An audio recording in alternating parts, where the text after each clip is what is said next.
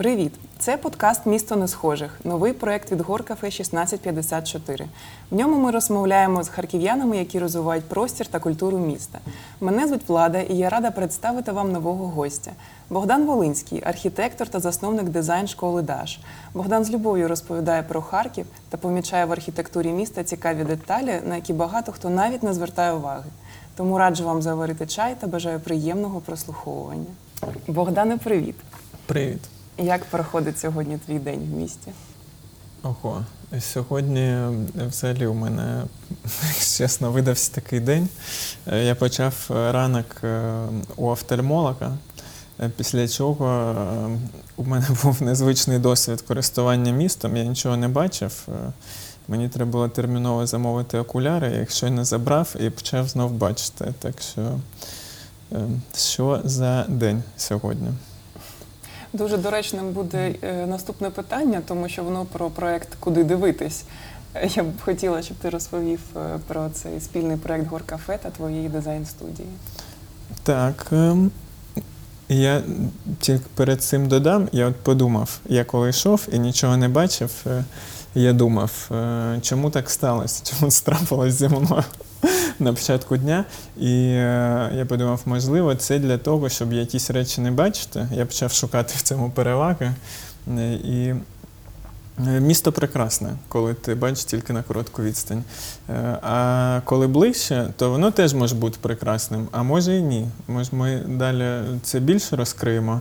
Ну, є якісь речі, які точно хотілося б добре побачити і розгледіти. І саме такі речі ми зібрали в цьому проєкті, куди дивитись, який ми робимо з Горкафе. Там у нас, значить, таке. Е, Три сторони, я б сказав. Е, З одного боку, це горкафе, які відповідають е, за любов до міста. Е, З одного, з іншого боку, е, я з е, нашою дизайн-школою, які проявляють в цьому певну експертність. І е, я зробив такий підбірку тем, е, яка допомогла би е, людям розібратися в архітектурі. Часто ми гуляючи містом, ну, у нас є якийсь маршрут, що от це треба подивитись, те треба подивитись. Хоча в місті хороших і цікавих будівель значно багато. І ми в цьому проєкті намагаємось е, показати і розповісти е, про самі прийоми, інструменти в архітектурі, Е, познайомившись з якими на прикладі однієї будівлі, ти можеш побачити цю красу в інших. І самі будівлі я намагався підбирати такими, які ну скажімо, ще не сильно заяложені е, постійними розмовами про них, але я думаю, для тих, хто цікавиться архітектурою, вони будуть знайомі. І третя же сторона це дві прекрасні художниці Оксана Бойка і Ольга Мальцева в нашому проєкті, які роблять прекрасні божественні, неймовірні. Е, Ілюстрації, які могли б, напевно, бути якимись там видами для листівок новими і неочікуваними.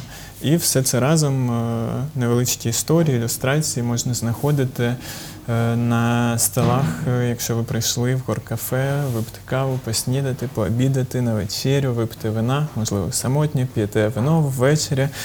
І або якийсь коктейль, і у вас є що почитати, подивитися картинки. Кожен місяць нова історія, це довгий проєкт. Він е, е, триватиме щонайменше півроку. За ним можна стежити, спостерігати, збирати картки, цілу колекцію, багато історій. От зазвичай, коли треба проілюструвати Харків, то зображують або дзеркальний струмінь, або може Благовіщенський собор. От ти б теж так робив, або ти б хотів, щоб Харків асоціювався з іншими будівлями?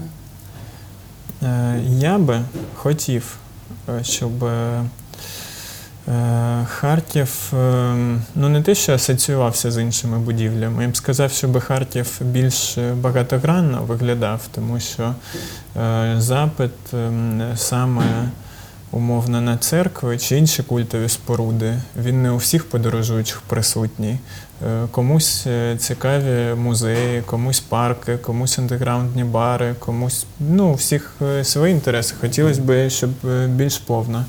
Крім того, є така практика, що ті будівлі, які ми бачимо на листівках, їх ми зазвичай якось охороняємо і зберігаємо. А ті, які туди не потрапляють в якесь наше поле зору, вони ніби перестають бути такими цінними. І в цьому сенсі мені б хотілося. Напевно, щоб багато інших будівель, які мають е, і архітектурну цінність, і історичну, і культурну, щоб про них е, більше дізнались і теж е, побачили цінність. І ще, напевно, додам. Мене треба зупиняти, тому що ми ж довго. Мені дуже Але цікаво, ще одну річ. Мені здається, що е, напевно, е, ще чому в цьому проєкті з картками, е, там кожна картка це окрема тема, якийсь архітектурний прийом. Хотілося б, щоб все ж таки люди брали роль, в тому числі на себе, оцінювати, які будівлі достойні того, щоб стати якимось ем, видом для листівки, а які ні. Е, Тому що у нас є там їх е, 3, 5, 10, е, які ми всі полюбили, і часто з невідомих причин, е, тому що як люди, яких показують в телевізорі, вони відомі. Е, Хоча там їхня цінність, ну, якби, яка вона співставна з іншими, яких, можливо, не показують, ми не знаємо. І мені здається, що люди достатньо розвинені для того, щоб створювати ці оцінки самостійно і класно, щоб вони більше е, цікавились е, архітектурою. Це робить життя приємнішим. І ми гуляли містом, ми бачили, що вау, тут здається щось, що ніхто не звертав увагу, а от виявляється, яка прекрасна будівля, можна нею милуватись, і треба її захищати, можливо, десь чи звернути увагу. А дивлячись на які будівлі, тобі хочеться плакати. Ну, е, залежить, е, що за тип сльоз має бути викликаний. Ну, точно, я готовий плакати від щастя, коли дивлюсь на Держпром, е, завіває вітер і носить, е, значить, е, сніг е, між арок його коридорів е, з е, задоволенням. Ну, коридорів, я маю на увазі проходів там вздовж навколо. Е, Це безумовно якісь е, сльози щастя, е, те, що він е, е, є, е, якийсь символ е, неймовірної і інженерної думки, і фантазії, і- е, те життя, яке сьогодні панує всередині нього, якісь там збережені е, е, ліфти, бабусі, там календарики всередині висять, теж е, окрему цінність представляє. А якщо від горя, е, скажімо так, плакати, е, то швидше за все е, я би напевно говорив не про якісь там погані будівлі. Не знаю. Е, Мені хочеться плакати, коли будівлі хороші.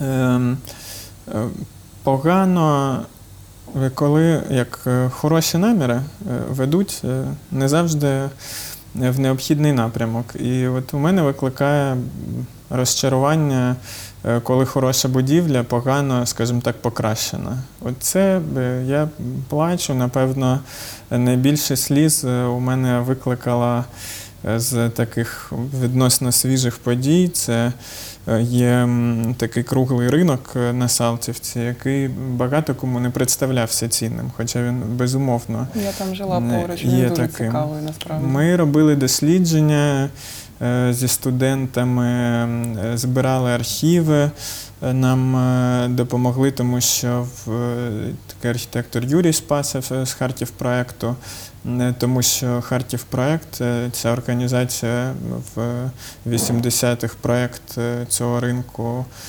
Ну, це проект київської архітекторки Алли Аніщенка, який також був реалізований в Харкові. Всього чотири подібних ринки було в чотирьох містах, також е, в Києві, Махачкалі і ще якомусь українському місці він зберігся. Забув зараз назву. І, значить, е, е, ну і він майже ніде не зберігся от в такому вигляді. І він перетворений на супермаркет зараз для того, щоб перетворити на супермаркет, е, е, був е, здійснений. Ну, тут я не знаю, не хочеться нічого говорити занадто критично, але я це називаю в моєму лексиконі це злочин. Кожного разу, коли це не сльози, у мене викликає швидше злість. Тому що цінність для багатьох людей не зрозуміла, і навіть комусь здається, стало краще. Там було холодно всередині цього ринку, він дійсно був занедбаний. Стало тепло. Але там е, автентичні світильники, їх там ясно зрізали, замінили. Там дуже важлива річ світловий ліхтар. Його немає, там були ліфти між е, складом і першим поверхом. Е, Ну, ясно, що коли туди увійшов супермаркет, теж там все це демонтовано. Е, Арк дуже важлива якась його частина. Люди, навіть коли ми от робили попереднє дослідження до того, як почалась реконструкція, вони завжди дивувалися, як вони тримаються. Для людей е, добре зроблена консоль це досі якесь диво, що там такий дуже довгий бетонний навіс, і чому він не падає на голову. А він там всередині вхідна група, і він не якби затиснутий, щоб не падати. Так ніби ми там на край стола поклали книжку, вона висунута там на дві третини, а з іншого боку ми тримаємо. Тобто, е, і різні такі доволі прості, але видовищні чудеса, там, значить, все вже їх е, не стало. Це, звичайно, мене е, засмучує. І дуже часто у нас під табличкою реставрація відбувається реконструкція. Тобто, якщо причому така доволі жорстка, якщо реставрація, то це повернення будівлі у той вигляд, в якому вона була, то реконструкція це якась серйозна зміна. Мені здається, що значно більший потенціал був, наприклад, у кафе Кристал в парку в саду Шевченка. Е, Я бачив фото цієї будівлі, як вона виглядала в оригіналі. Там ще був дуже красивий витягнутий шрифт для напису Кристал зверху. І, звичайно, цей другий поверх розділив простір, а простір в цій будівлі, там це і повітряність такі важливі, і дуже шкода, що це сталося. І ця атмосфера, я знаю навіть з розповідей батьків, як там, значить, це е, морозиво яким е, чарівним. Е, Воно лишилось, звичайно, морозиво, що в- цілому непогано, але що стосується простору, архітектури, звичайно, мені здається, що ця реконструкція, що відбулася, могла би значно більше розкрити потенціал, і ці е, недоотримані можливості, мені здається, у мене викликає теж, повертаючись до питання про сльози, е, відбуваються якісь покращення, які ніби і роблять е, в чомусь краще, але коли ти не знаєш, е, що могло би бути, коли ти, можливо, не бачив прикладів, е, яка є світова практика на цю тему. От щодо реновації, я вчора читала статтю, де харківські архітектори описують будівлі, які були успішно відреставровані. Наприклад, якщо знаєш будівля грузинського ресторану на Мироносицькій 52 або фабрика. Що ти думаєш про них та які приклади успішної реставрації можеш навести? Е, Хороші е, приклади я знаю в Києві, от крім цих двох харківських. Е, Якщо чесно, важко пригадати щось, що було б зроблено так. Мені Е, теж, Туди я б вже навіть не ходили знаю. екскурсії, я думаю. Я Ну, чула про музей Харківської школи фотографії. Він е, Так, я не знаю, наскільки там- зовні, але не знаю, що Мені здавалося, що це реконструкція. Ну це е, я бачив тільки на фото, на жаль, ще не дійшов туди. Виглядає як дуже симпатична будівля.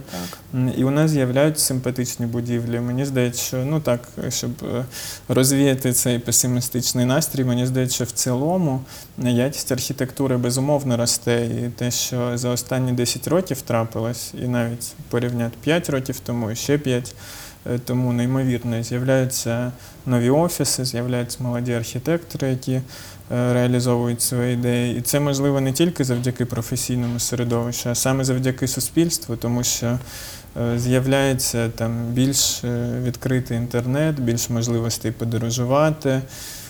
Це ж насправді ну, здається вже нам зараз, що він завжди був. А я пам'ятаю дуже добре свої студентські роки, коли там ми якісь відскановані англомовні книжки там на якихось флешках, на дисках е, скидували одне одному і там подивитися лекцію онлайн. Ще було складно, і саме поява е, цього вільного доступу до інформації, мені здається, вона сильно змінила ситуацію і е, все більше людей, і ті, хто виступають в ролі замовників, і чиновники, е, в тому числі, які теж приймають е, часто подібні рішення, вони все більше, скажімо, відкриті е, до цього нового і якість завдяки цій конкурент, доступності і відкритості теж росте. Більшість цих нових, цих нових будівель, як житлових, так і комерційних, мені здається, були спроєктовані Олегом Дроздовим. Як ти до нього відносишся, до, до роботи його бюро? І що ти думаєш про це? Ну, як? Я в, навіть якийсь час е, в цьому бюро провів, доволі короткий, але і потім ще доволі довгий час працював разом з ним е, над запуском е, Харківської школи архітектури. Тобто у нас вже така довга історія взаємин. Крім того, ще уже я думаю, що можна анонсувати, ніби завтра мав бути перший анонс, і ще трошки. А, а ми ж це все в записі. Тоді це буде Супер. взагалі. Е, виходить в видавництві ist publishing наша з Олегом книжка, яка називається Розмови про архітектуру, де теж можна буде дізнатися ще більше. Е, І е, про Олега погляди, і про архітектуру в цілому. Просто мені здається, всім, хто хоче говорити на ці теми, більше в них розумітись, трошки заглибитись, вам не потрібна особлива підготовка, щоб це читати. Е, Ну, от ідея цієї книжки саме в тому, щоб кожен міг дізнатися про подібні речі. Е, Що говорити, якщо говорити про бюро і його проекти, ну безумовно мені імпонує. Я пам'ятаю себе ще студентом, і це здавалося єдиним якимось прогресивним бюро в Україні. Ось це мене більш за все хвилює, тому що нібито немає конкурентів. Ну я повторю, що сьогодні ситуація сильно змінилась. Е, Сильно змінилась уже. На щастя, це не єдине прекрасне бюро.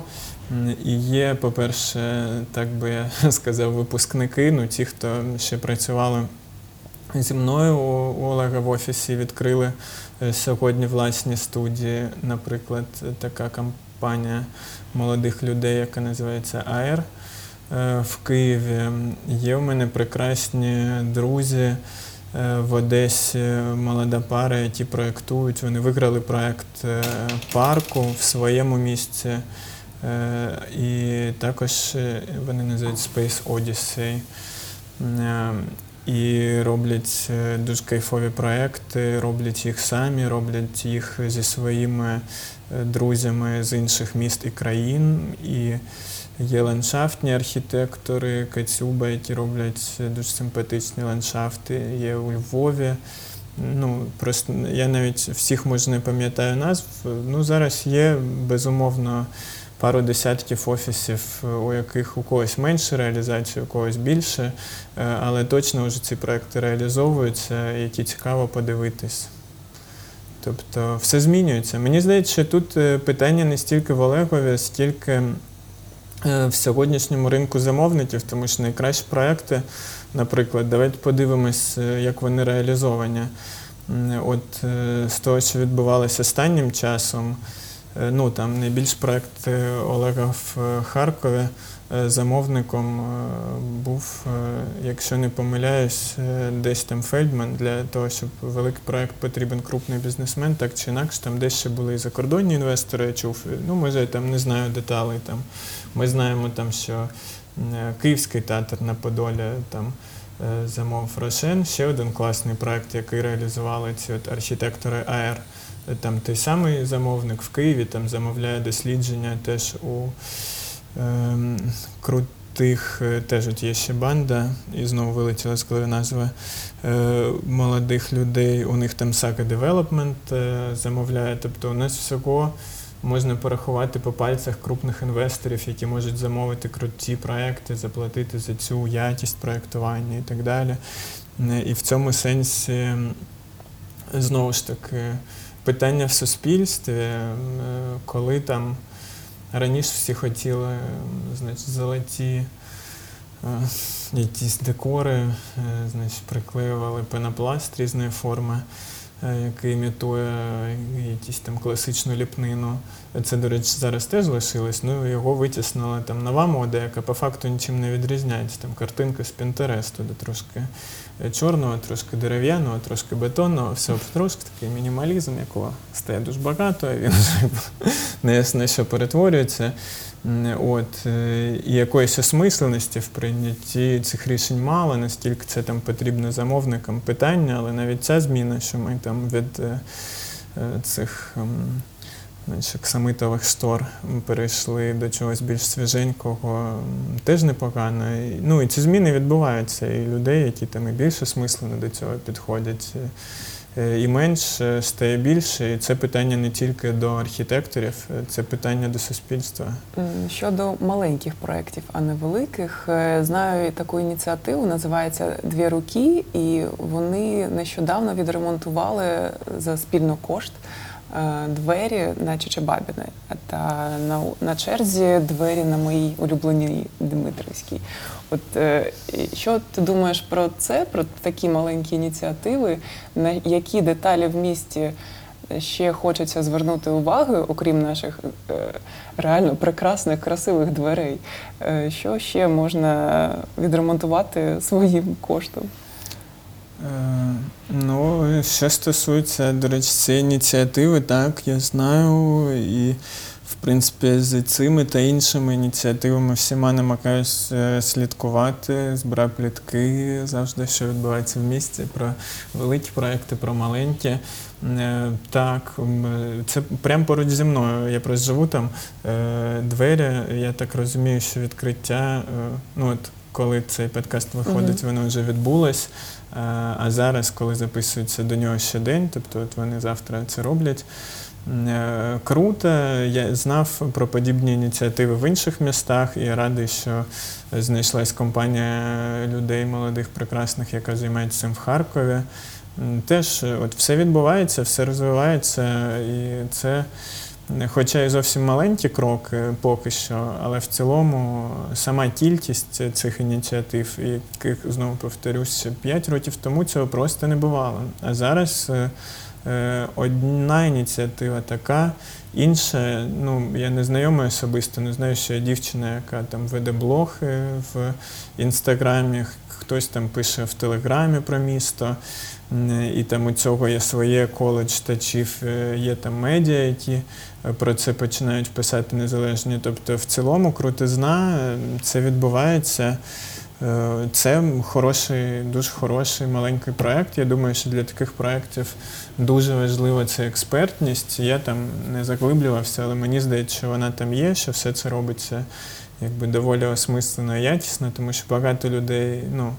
Я також знаю приклади ініціатив, коли люди, які там не там знаються ще ні на чомусь, але їм дуже хочеться щось змінити.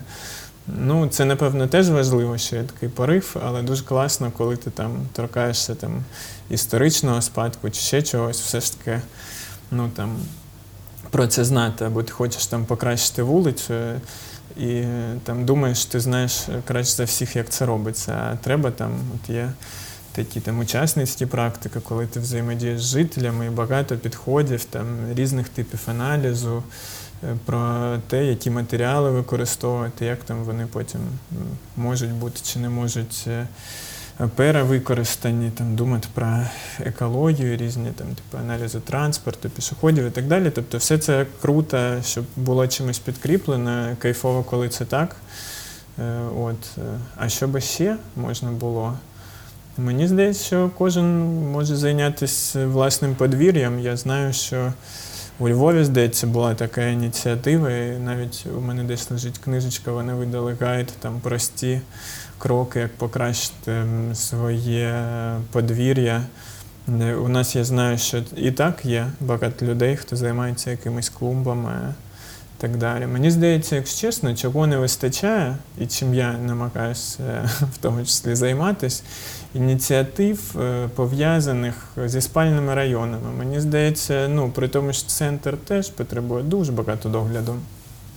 Тим не менш, хотілося б, щоб була е, приділена і ним якась увага, і щоб люди не забували, що це теж місто, тому що часто навіть вони кажуть, ну я в місто поїду, мовляв, це як якась така проста територія для сну.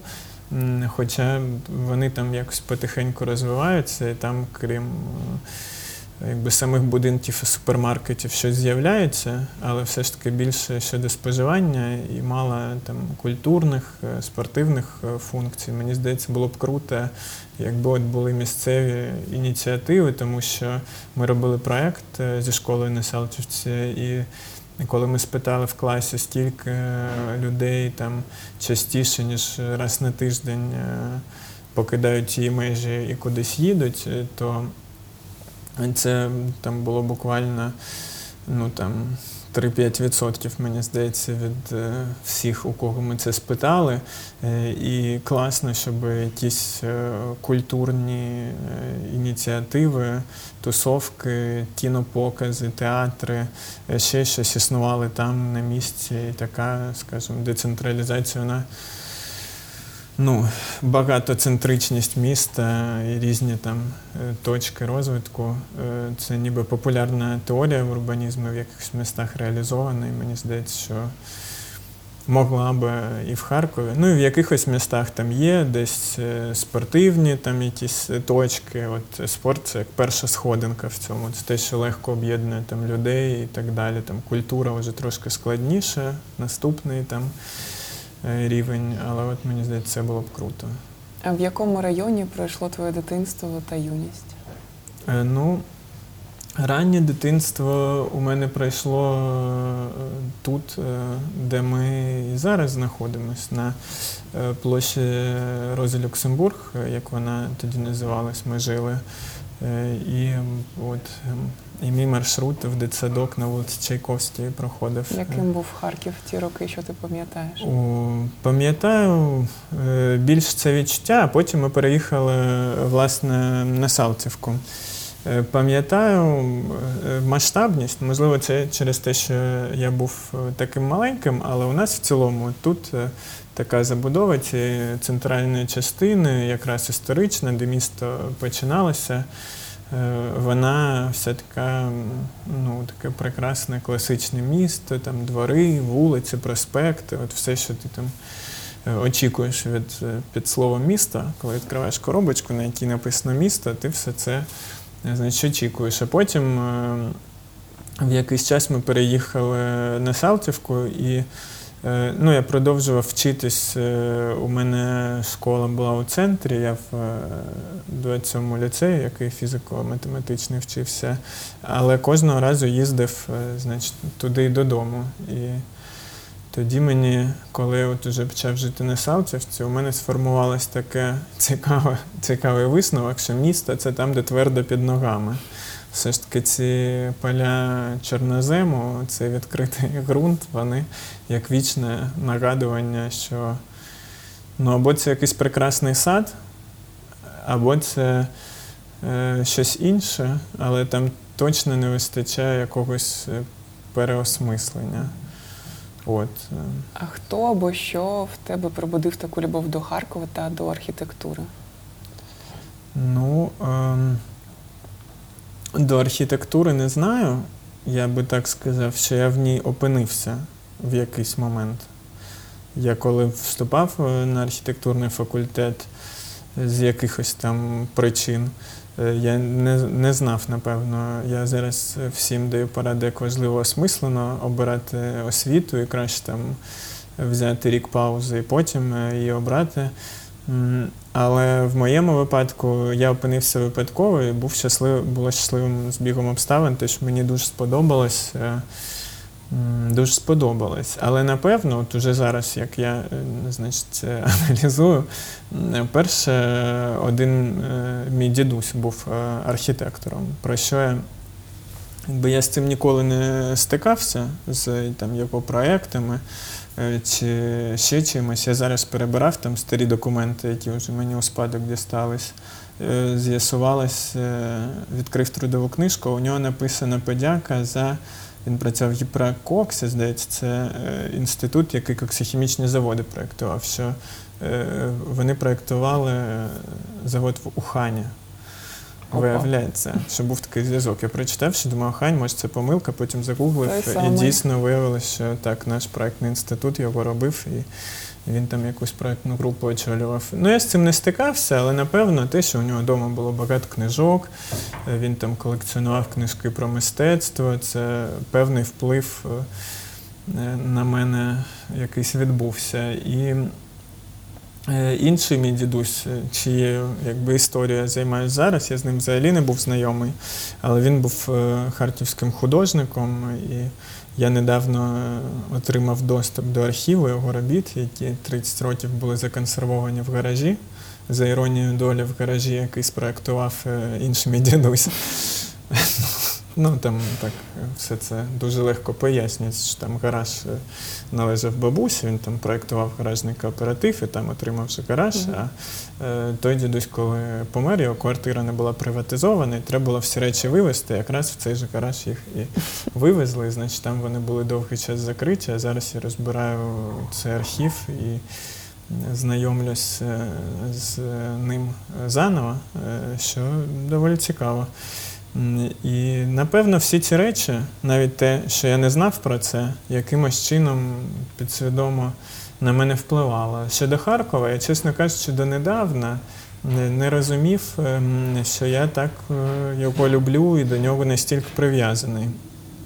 Мені весь час здавалось, і якісь мої ідеї в архітектурі е, носили більш е, глобальний характер, не були пов'язані з конкретним місцем. І ця от любов і укорінення вона відбулась е, зі мною в останні роки. А чому ти вирішив е, ділитися своїми знаннями саме з малечою в своїй дизайн-школі? Ну, я насправді не те, щоб це якось вирішив. Це трапилось теж, можна сказати, само собою. Я, ну, якщо коротко, е, це теж, е, можливо, довга розмова, як я до цього прийшов, ну, якщо в двох словах. Е, Напевно, от е, коли це розуміння, що зміни потрібні саме в суспільстві, а не тільки там, підвищення професійних навичок е, самих архітекторів. Е, Тут уже очевидним здається, що зміни в суспільстві вони починаються з е, того, до чого ми звикли в дитинстві. І це вже пізніше доволі складно змінити. Я е, радію всім цим, е, скажімо, тактичним проектам, е, які працюють із дорослою аудиторією, там по збереженню спадщини і так далі. Але от як у нас був такий історичний огляд, що відбулося за останні 10 років, саме зміни в суспільстві породжують кращі простори. Не тільки хороші архітектори, чия заслуга в цьому теж безумовно висока. І коли я про це замислився, у мене якась е, частина ще життя це різного роду громадська діяльність, там якісь дискусії ми проводили, е, намагалися взаємодіяти з різними гравцями в місті і так далі. І в той момент я прийшов е, так до того, що для того, щоб досягти змін, це можна зробити через освіту і через таку легку, веселу і неформальну освіту для дорослих, як в цьому проєкті, куди дивитись. Е, так е, і через іншу освіту в е, навчання дітей. Нам уже зараз сьомий рік цій школі. І я розумію, що попереду ще дуже довга історія для того, щоб ці зміни у щось втілилися. Але в цьому сенсі це стратегічний проєкт. Це такий забіг на дуже довгу дистанцію. а ти пам'ятаєш момент, коли ти такий йдеш, оп, Харків красивий, мені тут подобається. Я хочу про нього розповідати. Коли це трапилося і як? Ну так, щоб я прям довгий час йшов, і мені все подобалось. Е, У мене якийсь не той склад характеру для цього. Я якось привчився аналізувати. Я у мене така десь хороша ця навичка, десь шкідлива. Важко отримувати від всього задоволення. От, і я коли йду по місту, я часто звертаю увагу, там просто коли ці чотири бордюрні камені, їх всього чотири навколо дерева. Ну можна їх рівно, будь ласка, скласти. Я пам'ятаю, зараз вони у нас вже може з'явились, там насправді їх вісім, тобто по два на кожен бік. Ну все одно. Мені здається, був якийсь момент, коли я просто гуляв містом, вже систематично їх шукав і не знаходив. Тобто я навіть думав зробити фотопроект, що вони ніде не сходяться. Ну зараз вже здається, з'явилися, які сходяться. Все ж таки, на щастя, або взагалі не тільки бордюрними каменями огороджуються дерева, що теж великий прогрес. А коли я Харків е, полюбив е, і ним задоволений, чесно кажучи, кожен день мені так, може там, мені здається, це така любов, е, коли ти щось любиш, ну як своє. І у тебе до цього і претензії якісь мають бути, тому що ти хочеш це покращити, тому що ти це любиш не так зі сторони, а любиш як своє, і тому ти за це вболіваєш е, і так далі. Сказати, що у мене є якесь е, улюблене місце в Харкові. Е, в усіх місцях є прекрасні речі. Я от люблю, наприклад, за Держпром я дуже. Ну і там Держпром і гуляти навколо. І там такий приємний масштаб, і все зручно сплановано. Через те, що там це тихий квартал, тому що він відділений цією Кличківською, і туди якби ніхто не йде. Е, Тому що там ти вже далі виходить глухий кут в цілому. Якщо ти не на машині, то пішки туди йти сенсу немає. Там дуже приємно через це. Е, Хоча будинки там, можливо, в жахливому стані. Але я можу йти і просто насолоджуватись тим, як приємно. Так само, як Салтівку, я обожнюю за всю цю зелень або взимку дуже красиво, коли все покрите снігом. І от там в міжсезоння це просто е, звичайно треш через ці поля, значить. е, Такого вогкого, незрозумілого потрібні. Ми думали якось з подругою, що потрібно для подорожей по Салтівці, для туристів якийсь там набір, стартер-пак, і там, знаєш, калоші, якщо ти навесні чи восени приїжджаєш, як один з інструментів, знаєш, що потрібно салтівському жителю, Не лише щоб комфортно почуватись, що там ну, через це не завжди виходить пройти. Е, Але водночас я обожнюю. Я коли жив на Салтівці на сьомому поверсі, була наша квартира, у нас був е, відкритий балкон, там навіть можна було ночувати божественно. І я фотографував види з вікна дуже часто, тому що зелень і просто акуратні білі прямокутнички.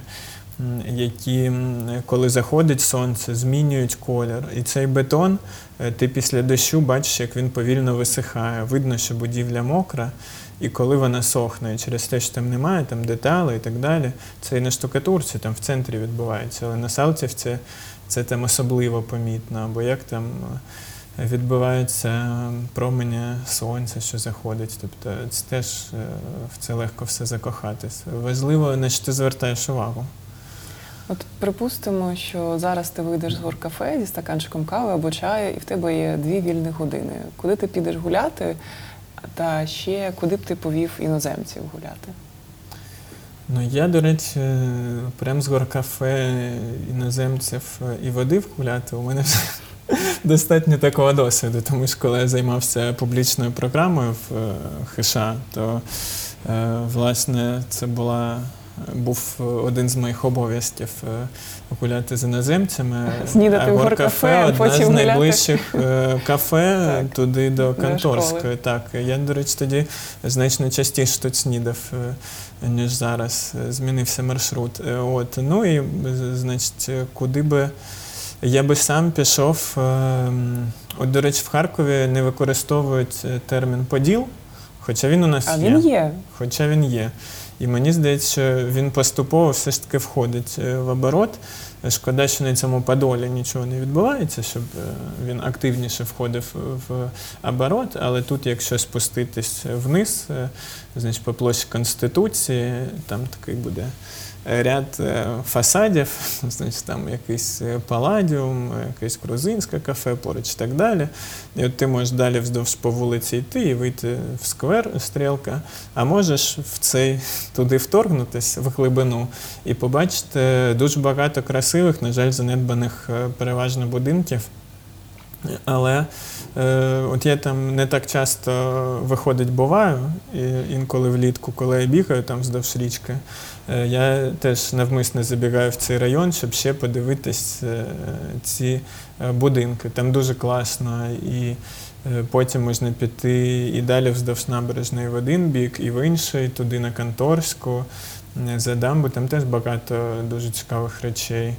А щодо іноземців, е, я хочу сказати, що, на жаль, ці маршрути, я недавно своїх друзів намагався провести своїми улюбленими маршрутами.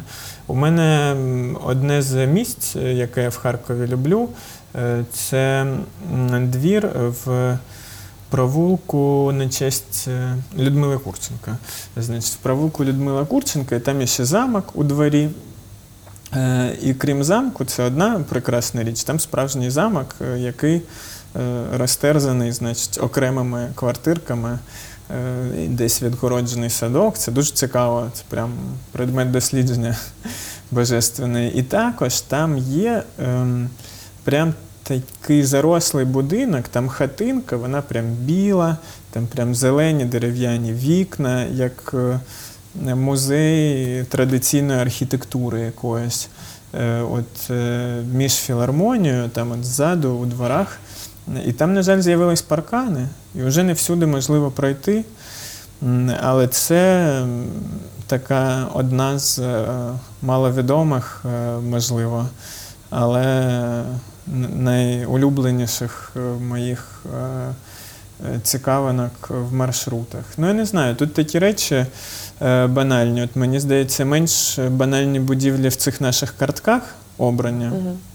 Але заради них іти, от в одному з наступних місяців е, буде просто ну, якесь місце. Я радий, що я займався цими картками. У мене був зайві причина його відвідати. Е, Значить, е, десь недалеко від Київської, як ця вулиця називається? Проспект, шосе.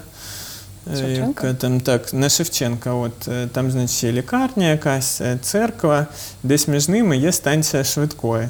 Е, Дуже красива модерністська будівля. І що цікаво, до неї якась будівля або початку 20-го, або кінця 19-го сторіччя прибудована, і вони отак прям зрослись.